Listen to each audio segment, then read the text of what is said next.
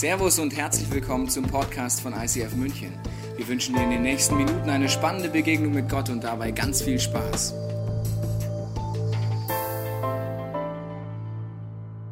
Glaubst du, dass Gebete dann erhört werden, wenn bestimmte Kategorien äh, erfüllt werden und wenn das Manna besonders saftig war? Manna, legendär. Oder, oder kennst du das? Du hast Gebete und du glaubst wirklich, dass der Inhalt dieses Gebetes sich wirklich lohnt. Hey, da muss Gott einfach zuhören. Dafür lohnt es sich zu kämpfen. Und du betest und du betest und es perlt ab am Drachen des Himmels. Ist das so? Wie ist das eigentlich mit Gott? Er hört manche Gebete und manche nicht.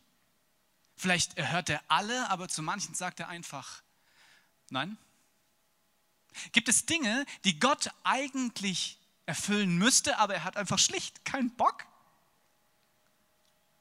Ist so Gott? Manche Leute höre ich sagen, Gott tut einfach das, was er tut. Super. Warum soll ich dann beten? Wenn Gott eh das macht, was er tut. Ich glaube, Gebet ist das Mächtigste, was Gott in deine und meine Hand gelegt hat. Worte haben Macht, besonders wenn sie wahr sind. Es gibt eine Stelle im zweiten Teil der Bibel, im Hebräerbrief, da steht, das Wort Gottes ist lebendig. Es ist eine wirkende Macht. Es ist schärfer als das schärfste beidseitige Schwert. So wie ein Schwert tief einschneidet, so und die Gelenke durchtrennt und das Mark von den Knochen trennt, so trifft es auch tief ins Innerste von Seele und Geist. Gebet ist mächtig wie ein mächtiges Schwert. Und ich glaube, in deiner Seele und in deinem Geist, da passieren Dinge, die auf dein ganzes Leben Auswirkungen haben. Ich glaube, dass das, was du durch deine Sinne wahrnimmst, durch deine Ohren, durch deine Augen, von dir selbst oder von deinem Umfeld oder von Situationen, dass sie das bestimmen, was du in deinem Kopf, in deinem Denken und in deinem Fühlen als Wahrheit empfindest. Und wenn du etwas als wahr empfindest, dann hat das Auswirkungen auf das, was du sagst, was du tust, wie deine Körperhaltung ist. Manche Dinge können auch Auswirkungen auf deine Gesundheit haben, auf jeden Fall auf dein ganzes Leben. In Seele und Geist, glaube ich, tobt ein Kampf. Und entweder für dieser Kampf zum Leben oder zum Tod. Ich weiß nicht, ob du dir das vorstellen kannst, ob du das kennst, dass manche Dinge, die du als wahr empfindest, dich wirklich runterdrücken können und manche Dinge aufbauen können und plötzlich zu dem führen, wo du dir selbst sagst, ja, danach sehne ich mich. Es gibt eine Situation in der Bibel, da geht es um einen kleinen jungen David und einen großen, mächtigen philistischen Krieger, Goliath. Kennt ihr, oder? Okay. Und diese Situation ist sehr, sehr speziell, weil David, der Hirtenjunge, hat die Idee und sagt, ja, ich möchte gegen Goliath kämpfen. Ich habe eine Steinschleuder. Halleluja. Und Goliath sagt, ich habe ein riesiges Schwert und ein Speer. Ich werde dich zermalmen. Okay, habt ihr das Bild? Sehr gut. In dieser Situation gibt es zwei unterschiedliche Möglichkeiten, wie man sie interpretieren kann. Entweder David stellt sich hin und sagt, oh mein Gott, Goliath ist riesengroß, er hat einen riesigen Speer und er hat ein riesiges Schwert, er hat schon so viele Menschen umgebracht, er wird mich auch umbringen, es ist hoffnungslos, nimm mir den Kopf vom Hals. Entweder so, oder wie David es macht, er sagt, come on Goliath, hey, ich habe eine Schleuder und ganz ehrlich, so groß und fett wie du bist, dich kann ich nicht verfehlen. Die gleiche Situation, zwei vollkommen unterschiedliche Interpretationen und sie bestimmen das Leben von David und letzten Endes den Tod von Goliath. Kennst du das, dass du morgens in den Spiegel schaust und nicht nur dein wunderschönes Gesicht dir entgegenlacht oder du denkst, oh, wer ist das? Sondern noch viel, viel mehr. Ich habe dir einen Spiegel mitgebracht.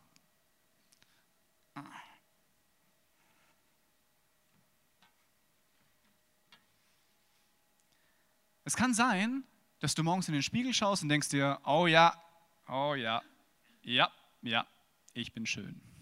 Ich bin erfolgreich und äh, ganz ehrlich, jeder weiß es, jeder kennt mich. Schön, dass du mich kennst, vielleicht triffst du mich mal wieder. Kennst du das? Oder es könnte auch anders sein. Es könnte sein, dass du, wenn du in den Spiegel guckst, andere Dinge siehst, möglicherweise Dinge, die über dich gesagt sind. Bam. Es könnte sein, dass du in Situationen steckst, die für dich vollkommen hoffnungslos wirken. Situationen vielleicht wirtschaftlicher Art oder persönlicher Art, wo du sagst, hier bin ich wirklich in der Scheiße. Ich komme hier nicht mehr raus. Ich weiß nicht mehr, was ich tun soll. Ich habe alles ausprobiert. Ich habe Freunde gefragt. Es ist am Ende. Diese Situation ist absolut hoffnungslos und sie gehört zu mir.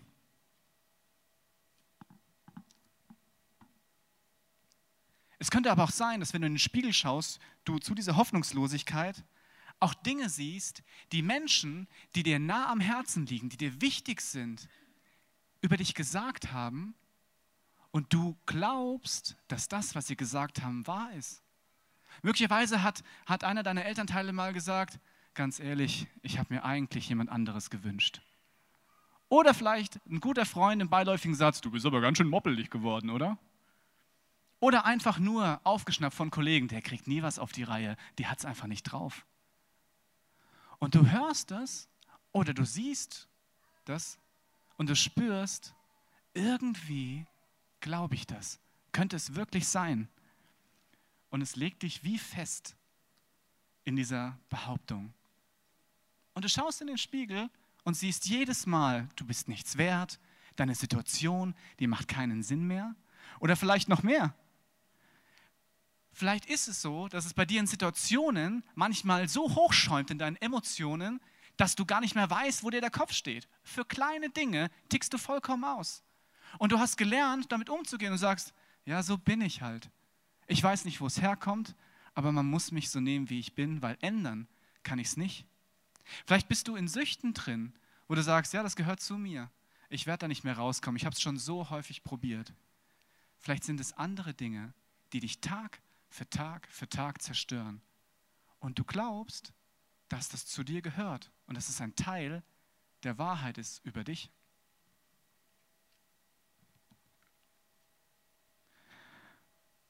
Oder vielleicht Minderwert. Kann es sein, dass tief in deinem Herzen ein Zweifel davon ist, dass du wirklich liebenswert bist? Dass wenn Leute dich ansprechen, du weißt, ja, es ist gut, Zeit mit mir zu verbringen hey, ich bin echt ein netter Kerl und ich habe auch was zu sagen. Oder ist es vielleicht eher so, dass du sagst, was soll ich schon sagen? Wer bin ich schon? Ich bin nicht bedeutend. Die anderen ja, aber ich nicht. Und immer wenn du in den Spiegel schaust, siehst du diesen Minderwert. Ich glaube, ein, das eine oder andere trifft auf mich zu und vielleicht auf dich auch. Aber die zentrale Frage ist, ist das die Wahrheit? Weil wenn das die Wahrheit ist, dann ist es logisch, dass das, was ich meiner Seele und meinem Geist mir zurechtbilde, dass es Auswirkungen hat auf meine Körperhaltung, vielleicht auf meine Gesundheit oder auch auf das, was ich tue oder eben auch nicht tue, wie ich mich verhalte oder auch nicht. Es gibt Situationen, da denke ich mir, mein, wie verhalte ich mich? Das gibt es doch gar nicht. So bin ich doch gar nicht. Oder vielleicht doch.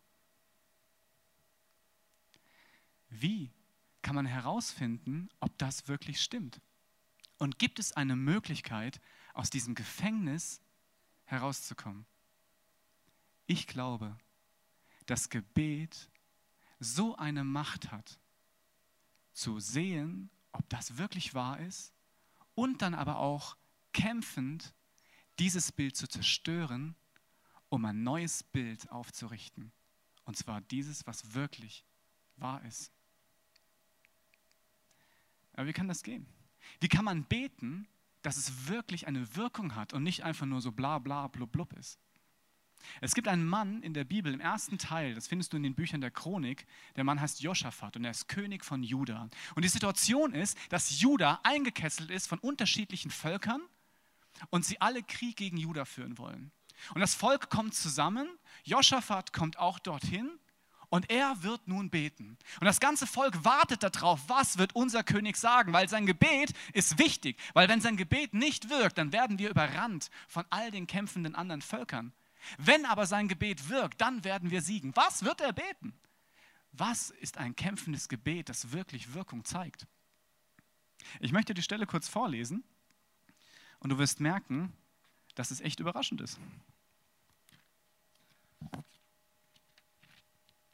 Er steht also dort vor dem ganzen Volk und öffnet seinen Mund und er betet, Herr, du Gott unser Vorfahren, Du bist der Gott im Himmel, du bist der Herrscher über alle Reiche der Welt. Bei dir ist alle Kraft und Macht, sodass niemand es mit dir aufnehmen kann. Du, unser Gott, hast doch die frühen Bewohner dieses Landes vor deinem Volk Israel vertrieben und hast das Land uns, den Nachkommen deines Freundes Abraham, für alle Zeiten gegeben. Unsere Vorfahren ließen sich hier nieder und bauten für dich ein Heiligtum, denn sie sagten, wenn ein Unglück über uns kommt, Kriegsschrecken, Pest, Hungersnot, was auch immer, dann wollen wir hier vor diesem Haus vor dich hintreten. Denn in diesem Haus wohnt dein Name. Hier wollen wir in unserer Not zu dir rufen und du wirst uns hören und uns helfen. Diese Situation ist legendär. Josaphat steht dort und anstatt zu sagen, Gott, wir brauchen deine Hilfe, wir werden überrannt, rette uns, sagt er erstmal, lobt der Gott dafür, wer er ist, wer Gott ist. Warum? Als ob das Gott nicht wüsste. Muss man erst sich bei Gott einschleimen, damit er das Gebet erhört? Ist das so? Das ist einfach. Dann setze ich mich einfach hin und sage, ja, hey, du siehst gut aus, Mann. Ja, und außerdem das Neue, was du da hast, super. Und was du alles gemacht hast, legendär. Und jetzt kann ich dir endlich meine Bitte sagen. Ist das so? Das Spannende ist, dass Joschafat in einer Situation ist, die er alleine nicht mehr bewältigen kann. Wie diese. Man steckt irgendwo drin und sagt, jetzt bin ich mit meinem Latein am Ende. Und dann braucht man Hilfe. Und wie der Christian Gefeller letztes Mal so super gesagt hat, es ist wirklich eine interessante Frage, an wen du deine Bitten richtest. Weil ansonsten ist dein Gebet auch nicht wirksam. Und er sagt, im Namen Gottes, hier sind deine Namen festgeschrieben. Manchmal kommt es mir so vor, dass wenn wir beten, dass wir nicht ein mächtiges Schwert in der Hand haben, weil wir wissen, wer Gott ist, sondern dass es häufiger so ist, als hätten wir ein mächtiges Schwert in der Hand. Und mit diesem Schwert drückt sich wirklich aus, also ganz ehrlich, Gott, ja, ich weiß, ich soll beten, aber ich glaube es echt nicht. Ich habe dich nicht erlebt und, und ganz ehrlich, ich bete tausendmal, ein Gebet ist wie ein mächtiges Schwert, super. Und so bete ich manchmal. Das hört sich dann so an, also Gott, ähm, wenn du wirklich willst, dann äh, mach doch das. Oder, ganz ehrlich, Gott, ich glaube es nicht, aber solche Schwerter, die habe ich ständig dabei. Es sind so Dinge wie, wow, also ehrlich, eigentlich weiß ich, dass man in dieser Situation betet, also mache ich es. Zum Beispiel, mein Nachbar ist krank, ich habe gehört, man soll beten, also mache ich es. Erstens, ich glaube überhaupt nicht dran. Zweitens, ich weiß noch nicht mal, wo es steht. Drittens, ich weiß nur, dass ich es als guter Christ religiös machen soll. Also gehe ich rüber und sage, und alle spüren, hey, das ist doch ein Holzschwert, das ist doch ein Spielzeug, was du hier machst. Oder in anderen Situationen, wo du sagst, ja, ganz ehrlich, äh, ich weiß, dass Gott es kann, wenn er will. Ist das der Gott, zu dem du und ich beten? Ich habe mal in der Bibel nachgeschaut, welche Namen Gott denn eigentlich hat. Und Gott hat viele Namen. Und du wirst sehen, dass Gott wirklich Gott ist.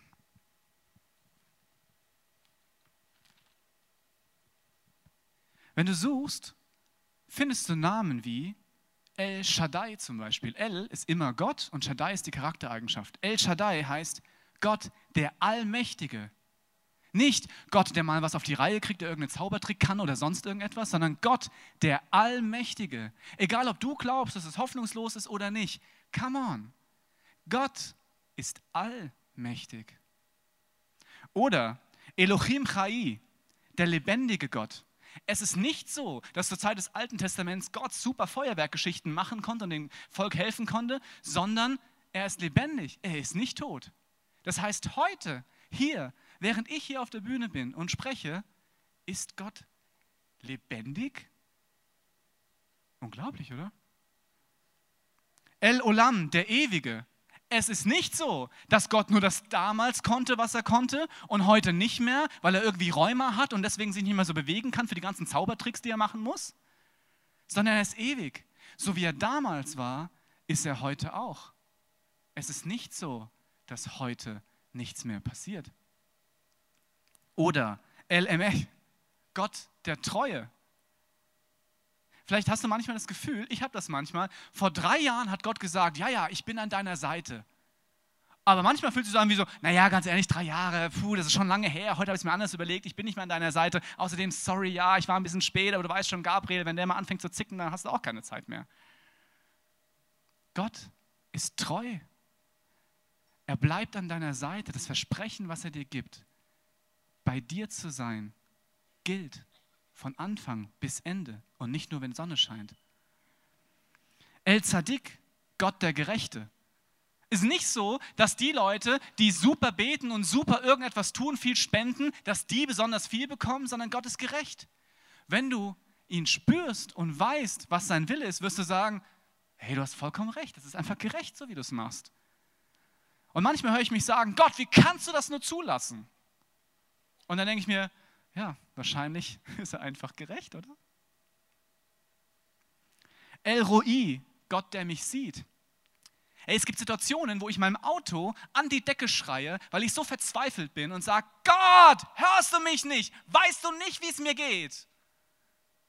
Und El Roi sagt, ich sehe dich. Ich kenne dich. Ich weiß, warum es bei dir gerade so ist, auch wenn du es nicht weißt. Glaub mir. El Chanun, Gott der Gnädige.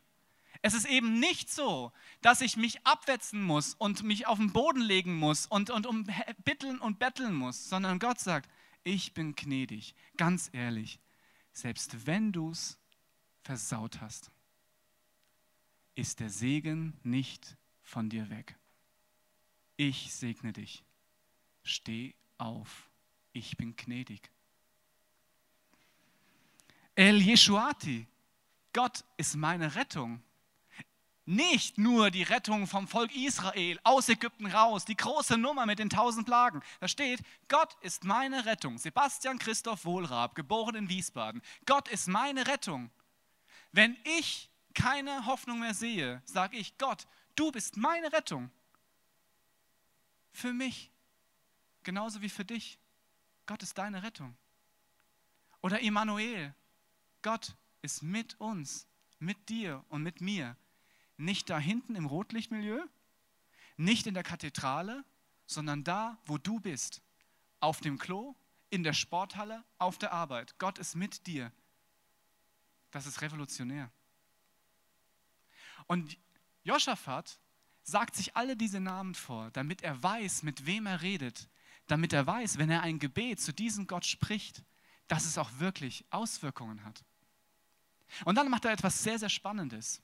Und zwar überlegt er sich, was hat dieser Gott meinem Volk und mir schon Gutes getan. Er fängt an zu sagen, sag mal, bist du nicht der Gott, der das Volk aus Ägypten herausgeholt hat? Bist du nicht der, der zu Abraham gesagt hat, hey, ich bin dein Freund und ich werde dich segnen und alle deine Nachkommen. Moment, Joschafat, wow, ich bin ein Nachkomme von Gott. Uhu. Bist du nicht der, der mich auch hierher gebracht hat? Hast du mir nicht schon so viel Gutes getan?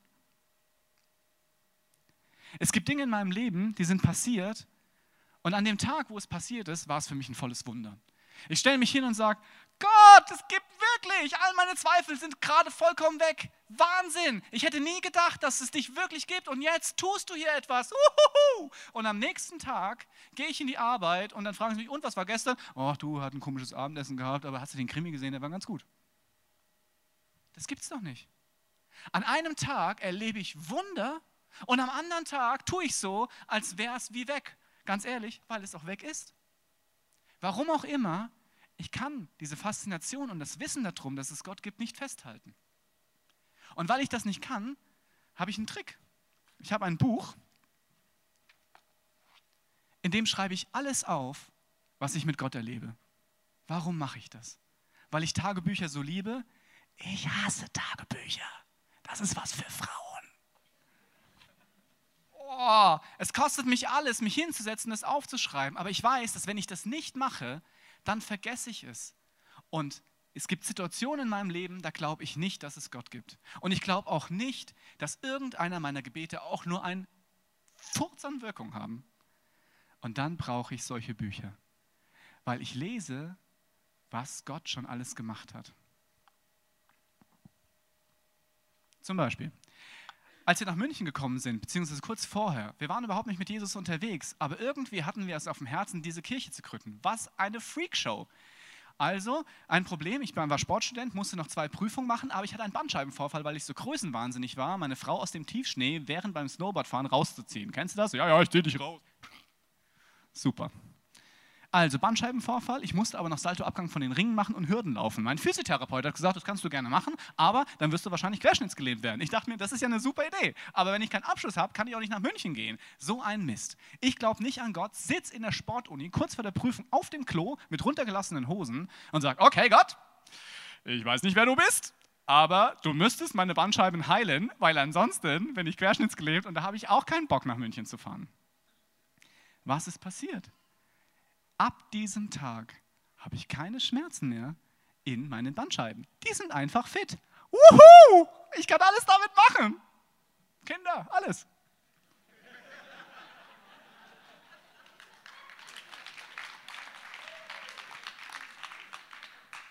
Was für ein Wunder, dass ich überhaupt hier dabei sein kann, ist nur deswegen, weil Gott mich auf dem Sportuni-Klo geheilt hat. Respekt, oder? Gott ist bei mir, egal wo ich bin. Eine zweite Sache, ähm, es gab eine Zeit in meinem Leben, da dachte ich, hey, ich bin nichts wert. Da hatte ich einen tiefen Minderwert in meiner Seele. Und plötzlich kamen Menschen aus aller, aller Herren Nationen und haben gesagt, Basti, kann es sein, dass du Minderwert hast? Ich sage, come on, nein, habe ich nicht, habe ich nicht, habe ich nicht. Und dann sagen sie, ganz ehrlich, das stimmt nicht, das ist nicht die Wahrheit. Und über einen langen Prozess stehe ich heute hier und sage, hey, das ist krass, das stimmt. Ich hatte ihn, aber ich habe ihn heute nicht mehr. Eine andere Sache ist, wir brauchten ein Auto. Unser Auto ist kaputt gegangen, ein wunderbarer Dreier Golf in Rot mit einer verbeulten Tür. Wir haben ihn geliebt, aber wir hatten Kinder und haben gesagt, hey Gott, wir brauchen ein Auto. Aber uns fiel es schwer daran zu glauben. Zwei Wochen später war es so, dass wir uns ein Auto kaufen konnten, so ein, so ein, so ein super äh, Familienkutsche. Viel besser, als wir uns jemals gedacht haben. Zwei Wochen später, nach einem Gebet. Das gibt es doch gar nicht. Ich erlebe Gott, aber ich muss es aufschreiben, weil ansonsten würde ich es vergessen.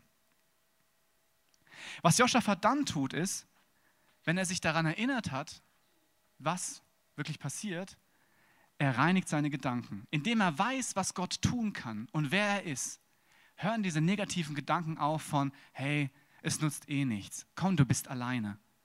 Er fokussiert seine Gedanken neu auf Gott. Negative Gedanken müssen gehen. Und einer von den negativsten Gedanken ist, das Beten hat überhaupt keinen Sinn. Wie oft hast du gebetet? Tausendmal. Was hat es gebracht? Nix. Siehst du, Gebet hat keinen Sinn. Wenn du dir aber überlegst, dass Gebet die mächtigste Waffe ist, dann ist dieser Gedanke vollkommener Unsinn. Ich muss zuhören, wer wirklich die Wahrheit sagt. Im zweiten Teil der Bibel findest du Jesus, der folgende zwei Dinge sagt, die einfach unglaublich herausfordernd sind. Sache Nummer eins. Jesus erwiderte, Habt Glauben an Gott. Ich sage euch, wenn jemand zu diesem Berg hier sagt, heb dich empor und stürze dich ins Meer, und wenn er dabei in seinem Herzen nicht zweifelt, sondern glaubt, dass das, was er sagt, geschieht, wird es eintreffen. Darum sage ich euch, wenn ihr betet und um etwas bittet, dann glaubt, dass ihr es empfangen habt und die Bitte wird euch erfüllt werden, was immer es auch sei. Wie viele Leute von euch haben schon vor einem Berg gestanden und haben gesagt, okay, Berg, nach da hinten, los. Es gibt zwei Möglichkeiten. Entweder ist Jesus ein Dummschwätzer. Entweder stimmt das nicht, was er sagt, oder er ist Sadist. Er sagt, wisst ihr, was wir machen, Gabriel und die anderen Jungs? Pass mal auf, wir machen das so. Wir werden das jetzt, äh, ich sage meinen Jüngern, dass Gebet wirklich wirkt und dass sie einfach nur Gas geben müssen und dann werden sie die nächsten tausend Jahre einfach sich ständig blamieren. Das wird ein Riesenhit und wir werden da oben Popcorn essen und werden dabei zuschauen und uns die Schenkel klopfen. Oder? Ist doch geil. Er sagt zum Beispiel, na, er sagt zum Beispiel auch noch, nicht ihr habt mich erwählt, sondern ich habe euch erwählt. Ich habe euch dazu bestimmt, zu gehen und Frucht zu tragen. Frucht, die Bestand hat. Wenn ihr dann den Vater in meinem Namen um etwas bittet, werde ich es euch geben, was immer es auch sei. Aber das stimmt gar nicht. Riesengag. Super. Ist es so? Ich glaube, dass es nicht so ist. Ich erlebe Jesus, dass er treu ist und dass er die Wahrheit sagt. Anscheinend ist Gebet wirklich mächtig. Wie geht das? Joschafat tut Folgendes. Nachdem er Gott gelobt hat und sich daran erinnert hat, was Gott getan hat, spricht er eine Verheißung aus, ein Versprechen, das Gott einmal den Menschen seinem Volk gegeben hat. Er sagt, du bist doch der Freund von Abraham. Du hast doch gesagt, dass du uns das Land gibst und dass, wenn wir hier vor deinem Tempel sein werden, dass du uns retten wirst. Ich möchte dich nur daran erinnern, weil das hast du gesagt und du hast recht. Ich spreche diese Wahrheit aus und weil ich es ausspreche, wird es auch geschehen, weil es in deinem Sinne ist, in deinem Namen, Gott, in deinem Namen. El Yeshuati, Jeshua ist die alte Form von Jesus. Immanuel ist ein Beiname von Jesus. In Jesu Namen heißt, was hat Jesus gesagt? Was hat Gott gesagt? Was sein wird? Das wird auch sein. Und Jesus sagt, wenn du es aussprichst, Worte haben Macht, dann wird es wirklich. Es wird Wirkung erzielen, wirklich.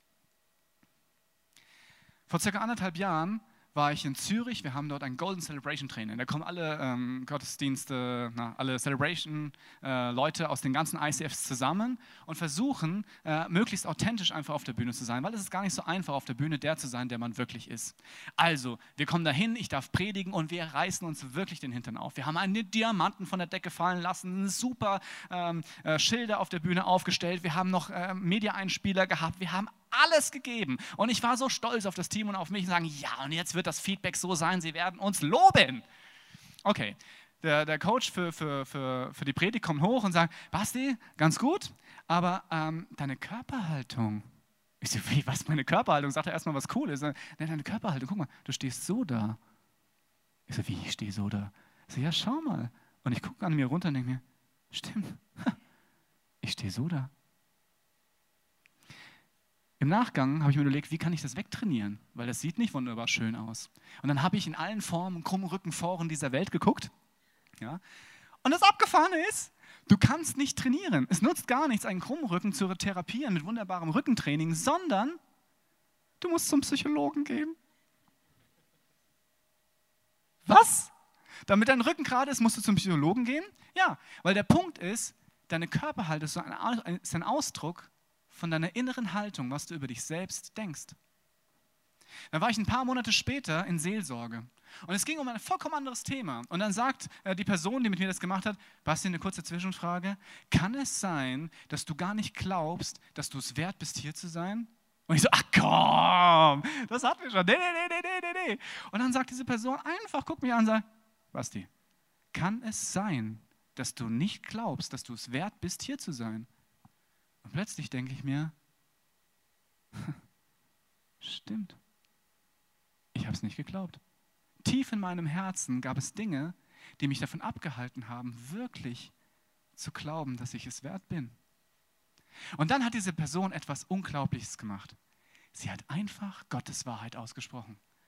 Da gibt es im Johannesevangelium Kapitel 15, Vers 16 einen, einen Satz, der heißt, ich habe dich erwählt. Ich habe ihn vorhin vorgelesen. Nicht du mich. Ich habe dich erwählt. Und deswegen bring jetzt Frucht. Ich weiß, wer du bist. Es war meine Idee, dass du hier bist. Und das ist so tief in meine Seele und meinen Geist eingedrungen. Und das Krasse ist, dass es mein komplettes Leben verändert hat. Es war ein bisschen wie, als würde diese Person dieses Schwert nehmen und Folgendes tun.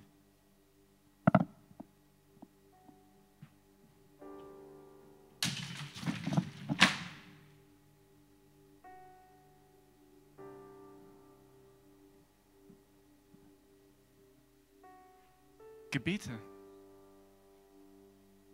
haben Macht, ein Leben zu verändern. Immer dann, wenn sie Gottes Wahrheit aussprechen.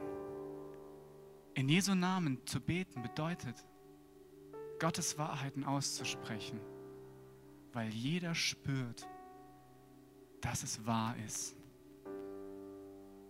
Krankheit, egal ob seelisch oder körperlich, Handlungen, Gedanken, all das kann korrigiert werden. Dort ist Hoffnung. Und es ist nicht so, dass ich spenden muss oder was auch immer tun muss, damit ein Gebet wirkt, sondern es muss in Jesu Namen sein. Wahrheit aussprechen. Wenn du Wahrheit aussprichst, egal wo du bist, dann wird dort Gott sein. Und es wird um dich herum hell werden. Und Menschen werden durch dein mächtiges Gebet frei werden. Es geht direkt durch zu Gott, wie in dem Stück. Aber für was lohnt es sich wirklich zu kämpfen? Für ein Auto? Für schönes Wetter? Oder für Leben?